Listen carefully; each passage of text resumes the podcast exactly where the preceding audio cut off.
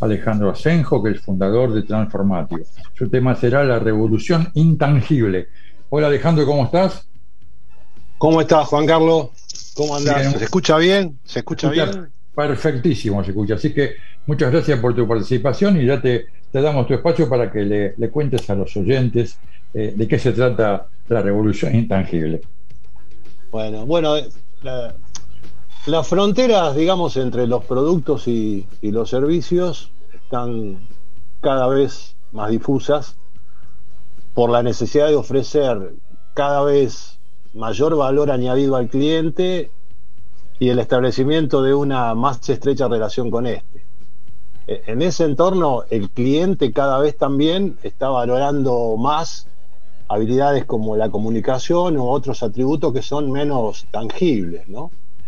Las empresas y, su operación creo que se están enfrentando a, una revolución, a una revolución que hemos dado a denominar la revolución de los intangibles. En general, las, organizaciones empresarias que estamos acostumbrados a, ver, hoy están gestionando seis tipos de capitales.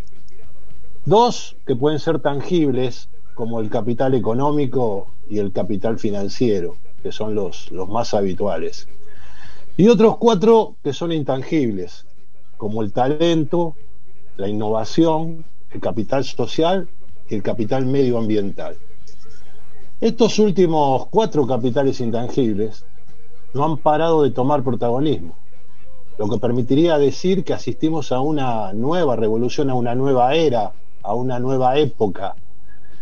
Y sin temor a equivocarnos, podríamos afirmar que estamos asistiendo a un nuevo ciclo, al ciclo de la economía de la reputación y de la economía de los intangibles. La pandemia del COVID-19, además, ha cambiado la actitud de las personas hacia las instituciones en general y particularmente hacia las empresas. Uno de los resultados más notables de la pandemia ha sido el enfoque en lo intangible, o sea, cosas que sabemos que importan, pero que no medimos ni valoramos en la misma escala que las cosas tangibles, que las cosas que podemos tocar y que las cosas que podemos ver. Y en ese sentido, y basándonos en la sociología y el pensamiento sistémico, los líderes deberían estar preocupados u ocupados en crear instituciones flexibles y receptivas que se basen fundamentalmente en activos intangibles y que generen valor.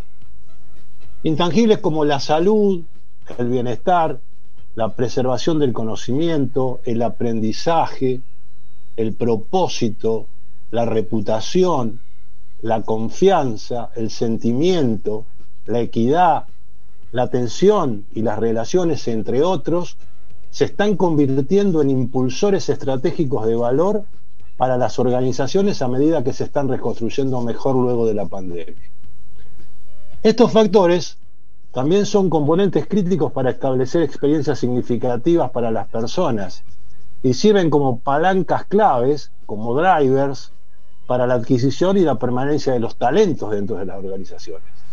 O sea que los líderes tendrían que adaptar, entre otras cosas, su modelo de marca empleadora, reformulando su enfoque hacia los empleados, centrándose en el individuo como un todo. Los activos tangibles, como por ejemplo los lugares de trabajo físico, vemos que están siendo reemplazados cada vez más por lugares de trabajo digitales o experiencias laborales. Y aunque los activos intangibles se están volviendo cada vez más valiosos y críticos como impulsores de la fuerza competitiva en el mercado, a menudo se nos pasan por alto. Simplemente un dato, según algunas estimaciones, los activos intangibles representan hasta el 85% del valor comercial total en todas las industrias. Con la aceleración de los modelos comerciales digitales, amplificadas por el COVID-19, este valor podría aumentar mucho más, convirtiéndose en un importante impulsor del éxito empresarial. Ahora bien, la formación en gestión de intangibles es todo un desafío para las organizaciones dada la gran necesidad de las empresas de contar con profesionales que dispongan de los conocimientos, las herramientas, las capacidades y las habilidades adecuadas para desempeñar con éxito su función e impulsar la excelencia empresarial. Para ello, se requiere incorporar en la toma de decisiones relevantes las expectativas de los grupos de interés. Y en ese ejercicio de escucha activa, permanente, necesariamente transversal en todas las áreas de la empresa, facilitará la transformación que conduce a lograr ese objetivo. El responsable de la gestión de los intangibles empresariales en las organizaciones necesita saber leer el contexto y entender la evolución, las expectativas y las demandas sociales para ayudar a que la alta dirección comprenda cuál es la verdadera temperatura social. Y a su vez, hacia el exterior, debe trasladar de forma nítida el propósito y los valores corporativos en un entorno de creciente desconfianza e incertidumbre. En ese sentido, estamos hablando de una figura que tiene un papel cada vez más estratégico para las empresas.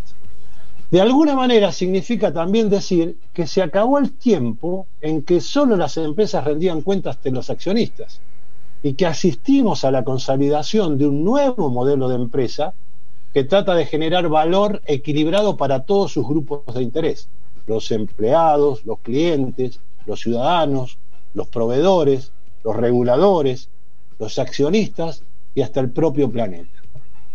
La medición en este asunto es uno de los puntos centrales en este tema.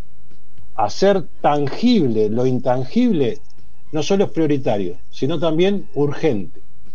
Es por esto